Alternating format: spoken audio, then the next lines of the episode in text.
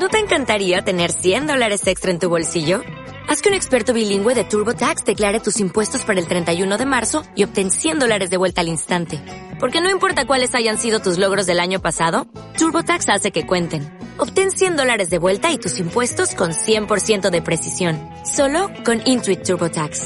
Debes declarar para el 31 de marzo. Crédito solo aplicable al costo de la presentación federal con TurboTax Full Service. Oferta sujeta a cambios o cancelación en cualquier momento.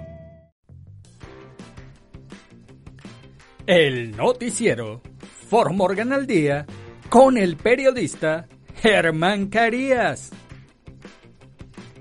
En el noticiero For Morgan al día, usted se enterará de noticias, deportes, sucesos, investigación, actualidad.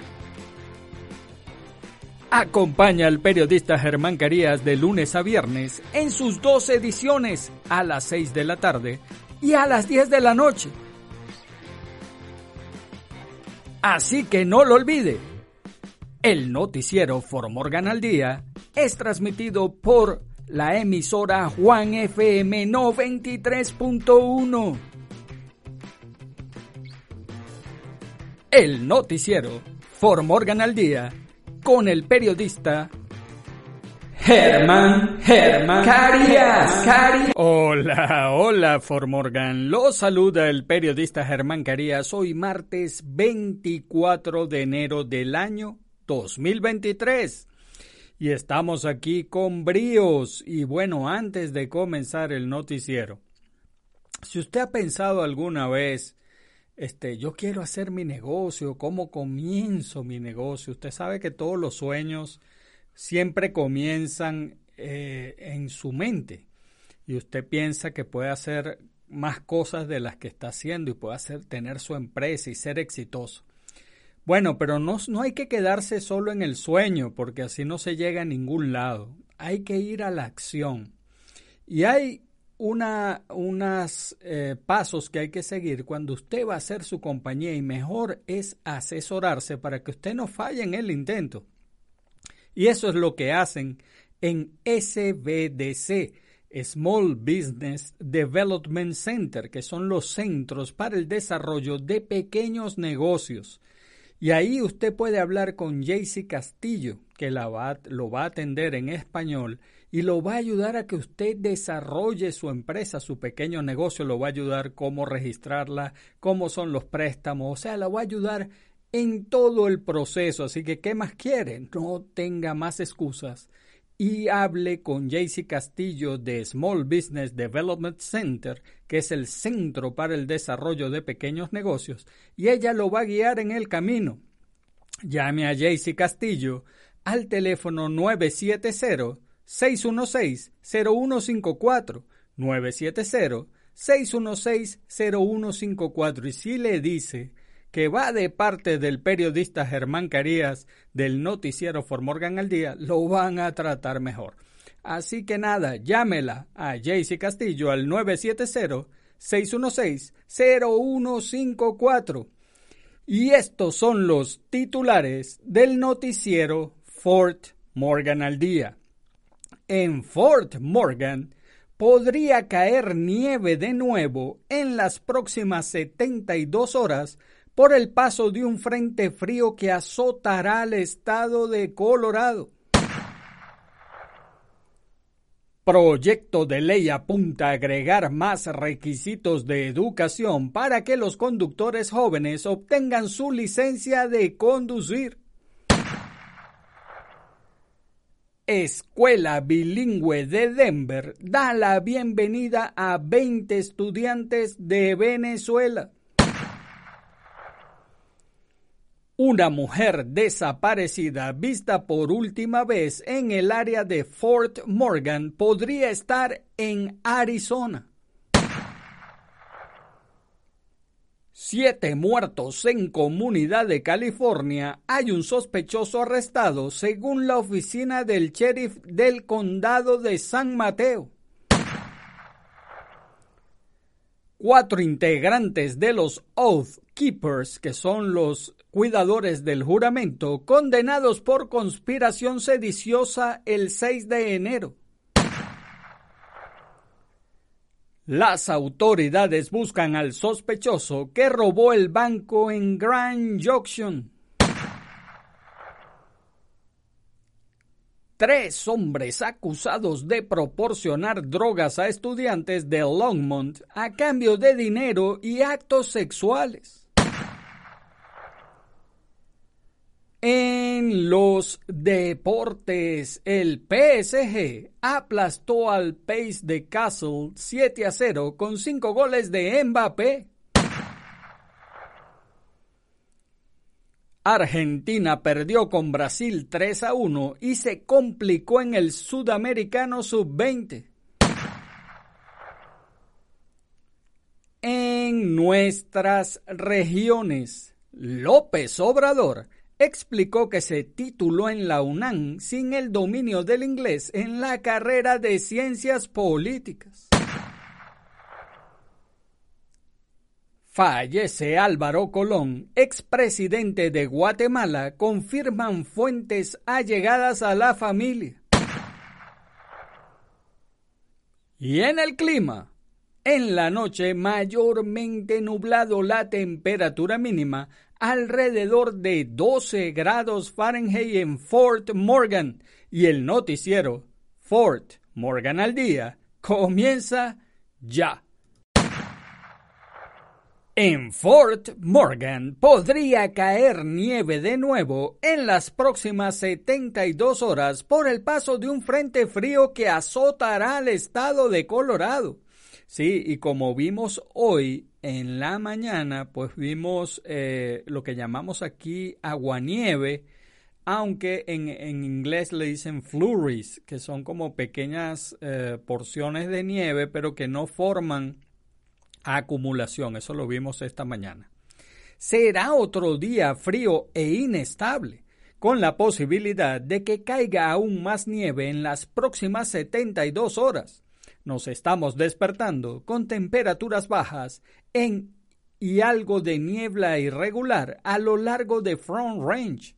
Podríamos ver algo de niebla helada, así que tenga cuidado, especialmente sobre los puentes y pasos elevados. La capa de nieve persistente ha ayudado a mantener las bajas temperaturas y parece que el frío actual se mantendrá durante gran parte de la semana. Las temperaturas máximas se mantendrán en los bajos 30 en Denver y Fort Morgan durante los próximos dos días. Las temperaturas deberían moderarse un poco el jueves y el viernes, pero seguirán siendo varios grados más frías que los máximos promedios a mediados de los 40. Veremos temperaturas en los altos 30 el jueves y en los bajos 40 el viernes. Para el sábado, llegará una nueva ráfaga de aire helado con el paso de un frente frío en Colorado. Es probable que caiga nieve el sábado con unas pocas pulgadas más de acumulación y temperaturas muy frías desde la tarde del sábado hasta el domingo y el lunes. Proyecto de ley apunta a agregar más requisitos de educación para que los conductores jóvenes obtengan su licencia de conducir. Las muertes por accidentes de tráfico en Colorado alcanzaron sus niveles más altos desde 1981, el año pasado. Durante una conferencia de prensa el lunes, el Departamento de Transporte de Colorado anunció que 745 personas murieron en las carreteras de Colorado, un aumento del 57% con respecto a hace una década. También murieron un número récord de peatones y motociclistas.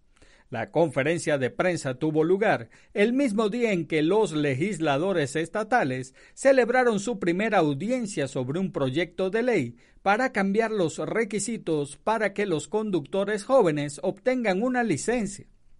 El proyecto de ley del Senado 23011 requeriría que los menores de 18 años completen un curso de educación vial de 30 horas y los menores de 21 años completen un curso de conciencia vial de 4 horas online. Para aquellos que viven en áreas rurales sin acceso a un instructor de manejo dentro de los 30 minutos, las 6 horas de capacitación detrás del volante cambiarían a 12 horas de capacitación detrás del volante de un padre. El proyecto de ley también ofrece un crédito fiscal de mil dólares por estudiante por el costo de estos cursos y capacitación. Mientras tanto, los republicanos en el comité señalaron que las áreas rurales no tienen accesos a banda ancha, por lo que estos requisitos podrían tener un impacto desproporcionado o imponer una carga mayor a los conductores en esas áreas. Los republicanos votaron no por el proyecto de ley, a pesar de su apoyo bipartidista de un comité de transporte interino durante el verano. Sin embargo, el proyecto de ley pasó su primera prueba de comité y avanza a través del proceso legislativo. Escuela Bilingüe de Denver da la bienvenida a 20 estudiantes de Venezuela. El lunes, Cole, la Academia de Artes y Ciencia en Denver, dio la bienvenida a 20 nuevos estudiantes. Todos han emigrado recientemente a Denver desde Venezuela. Algunos de los miembros de nuestro personal también son de Venezuela, por lo que decidimos tener un desayuno venezolano tradicional para ellos esta mañana, dijo la directora de Cole, Meredith Brown. Cole es una escuela de instrucción de idioma nativo de transición, donde la mayoría de los estudiantes son hispanohablantes. Alejandra, estudiante de quinto grado, dijo que puede relacionarse con los recién llegados. No soy de Venezuela, pero soy de Honduras y estoy emocionada de presentarme y enseñarles la escuela a estas nuevas personas, afirmó. Los nuevos estudiantes podrán pasar la primera semana aprendiendo los conceptos básicos para ir a la escuela en un nuevo país. Otros estudiantes servirán como embajadores para ayudarlos a ambientarse. Espero que ayude a los estudiantes a establecer conexiones con otros estudiantes para que puedan hacer amigos rápidamente, dijo Brown.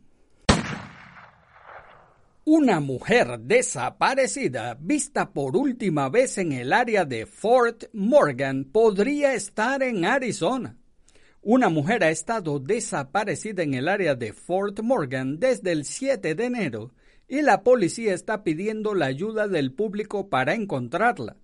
Cassandra de Priest fue vista por última vez el 7 de enero en Fort Morgan y sus amigos no han podido contactarla desde entonces.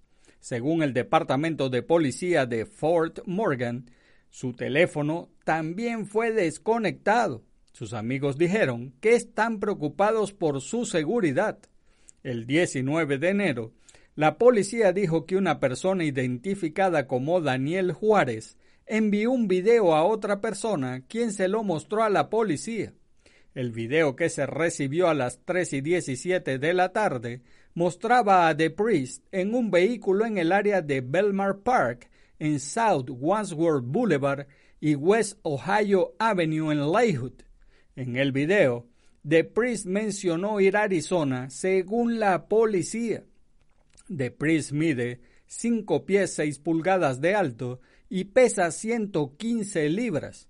Tiene ojos verdes y cabello gris, aunque esto último pudo cambiar.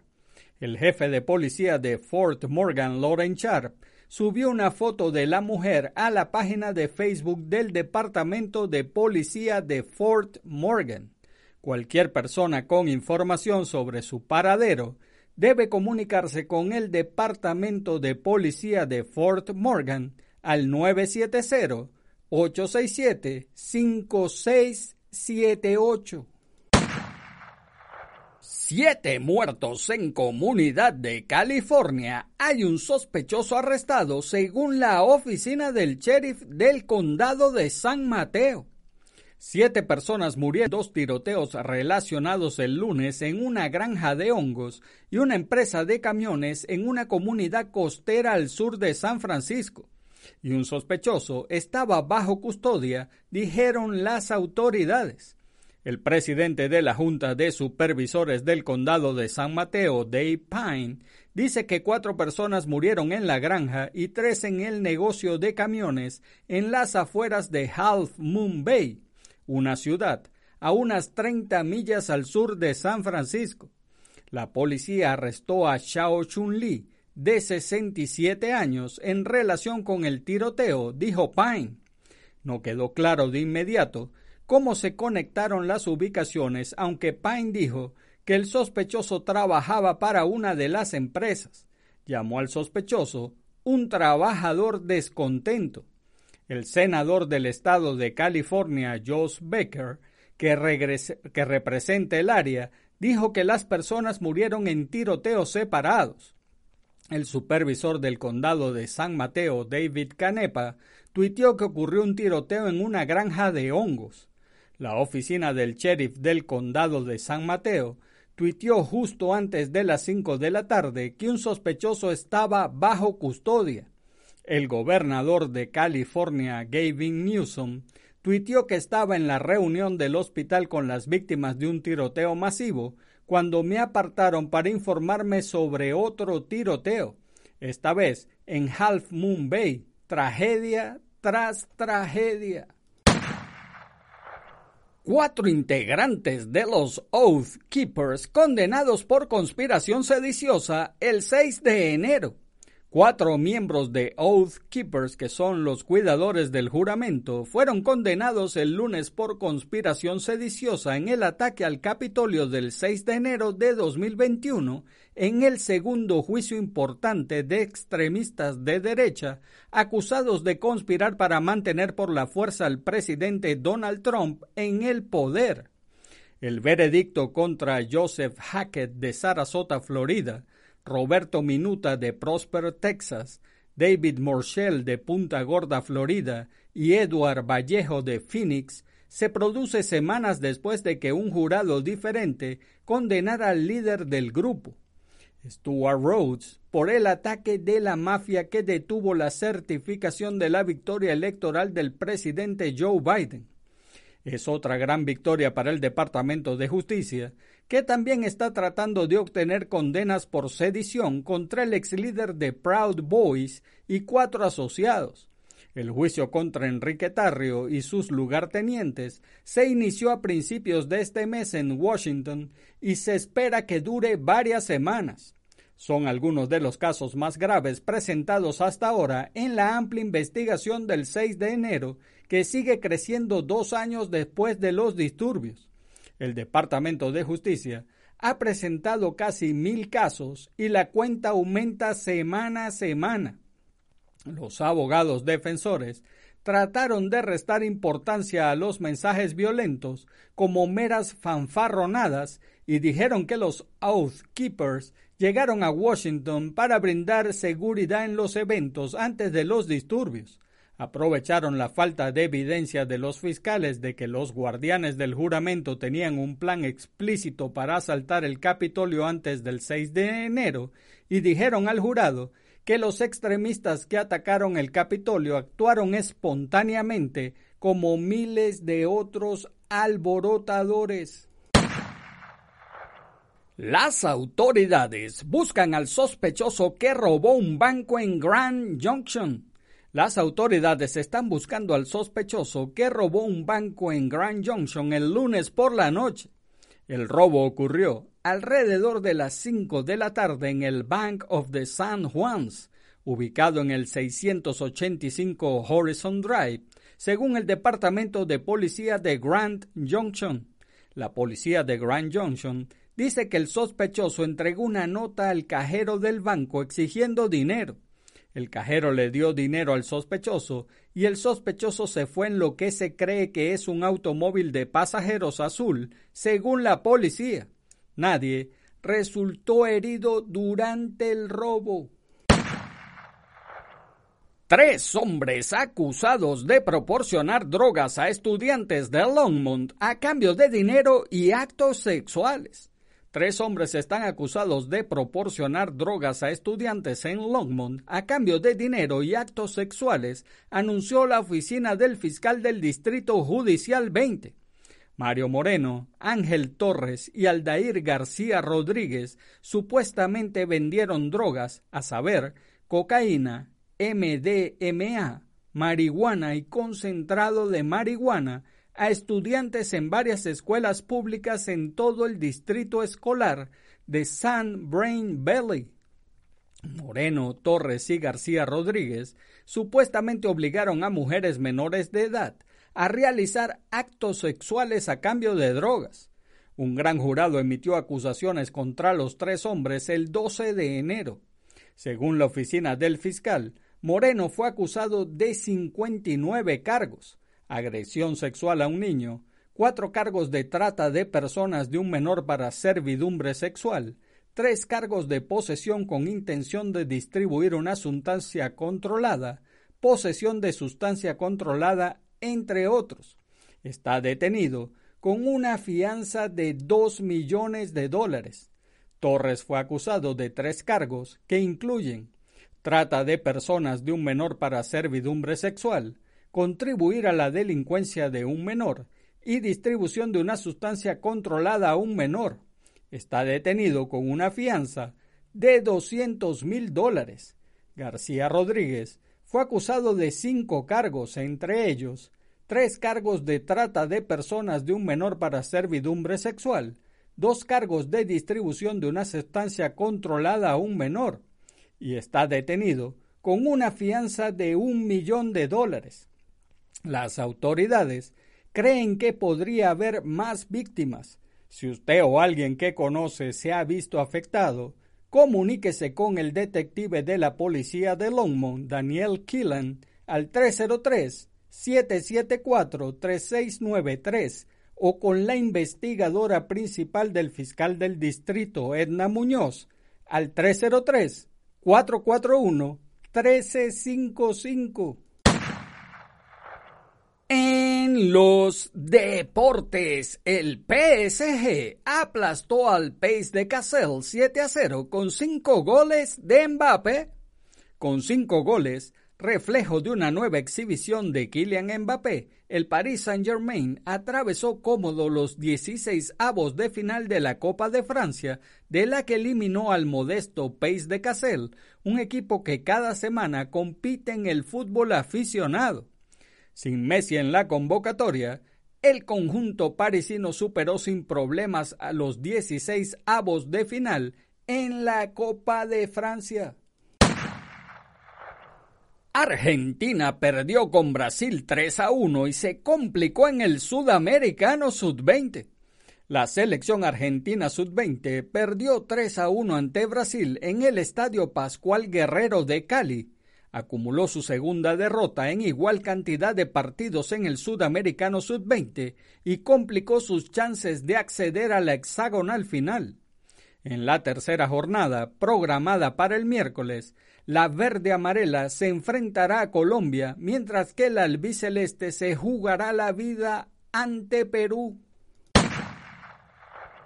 En nuestras regiones, ¿qué sucede? En nuestros países.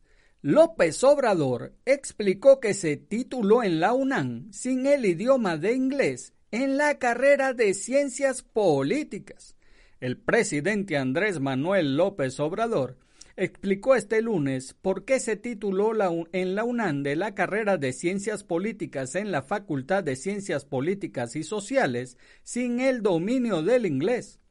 En conferencia de prensa matutina, el presidente de México, López Obrador, informó que a finales de los años 70, cuando cursó la carrera, existía además de acreditar el dominio del inglés, la opción de titularse por las comprensiones de lectura de dos lenguas, y él optó por el francés y portugués. Además informó que se tituló varios años después de haber cursado la carrera debido a que se volvió a su natal Tabasco para trabajar como delegado en el Instituto Nacional Indigenista. A veces hay cuentas falsas y bots, pero un tuit donde dice que porque si yo me titulé sin cursar el inglés, me dieron mi título. Se los explico. Cuando yo termino las materias en la facultad, pues me voy a trabajar a Tabasco al INE, como pasante en ese entonces el examen profesional, además de la tesis, un dominio de un idioma, inglés o francés, o dos traducciones. Entonces yo opté por dos traducciones y llevé seis meses un curso en el CELE, que es el Centro de Lengua Extranjera de la UNAM. Entonces hice traducción de lectura de francés y portugués. Entonces me dicen que por qué inglés, entonces era una cosa u otra cosa. Declaró. Y yo le voy a decir a los amigos mexicanos que López Obrador cada vez tiene argumentos que de verdad aparecen al lado de los cabellos. Pero bueno, ellos no sabemos, yo no puedo decir a ciencia cierta si lo que dice es verdad o mentira. Ya los colegas periodistas en México se encargarán de desvelar la verdad. Fallece Álvaro Colón, expresidente de Guatemala, confirman fuentes allegadas a la familia. El expresidente de la República de Guatemala, Álvaro Colón Caballeros, falleció la noche de este lunes 23 de enero, informaron fuentes cercanas a la familia del político que gobernó a los guatemaltecos durante el periodo 2008-2012. La muerte de Colón Caballeros fue confirmada por su ex ministro de Gobernación Interior, Carlos Menocal, quien difundió la noticia en sus redes sociales. Hasta el momento, la familia del político no ha dado detalles acerca de su deceso, pero se sabía que padecía cáncer. Colón Caballeros ganó la presidencia de Guatemala en las elecciones generales de 2007 con el Partido de la Unión Nacional de la Esperanza UNE y gobernó entre el 14 de enero de 2008 al 14 de enero de 2012. Y en el clima, en la noche mayormente nublado la temperatura mínima alrededor de los 12 grados Fahrenheit, viento del oeste-noroeste entre 8 y 10 millas por hora, con ráfagas de viento de hasta 16 millas por hora. Y amigos de Formorgan, eso es todo por ahora. Hagan bien y no miren a quién, porque los buenos somos mayoría y por favor salude a su prójimo. Es una buena costumbre dar los buenos días, las buenas tardes y las buenas noches además. Saludar es gratis y recuerde, si Dios contigo, ¿quién contra ti? Se despide el periodista Germán Carías. Chau, chau. El noticiero Formorgan al día con el periodista Germán Carías. En el noticiero Formorgan al día, usted se enterará de noticias, deportes, sucesos, investigación, actualidad Acompaña al periodista Germán Carías de lunes a viernes en sus dos ediciones a las 6 de la tarde y a las 10 de la noche. Así que no lo olvide. El noticiero Formorgan al Día es transmitido por la emisora Juan FM 93.1. El noticiero Formorgan al Día con el periodista Germán Germán Carías.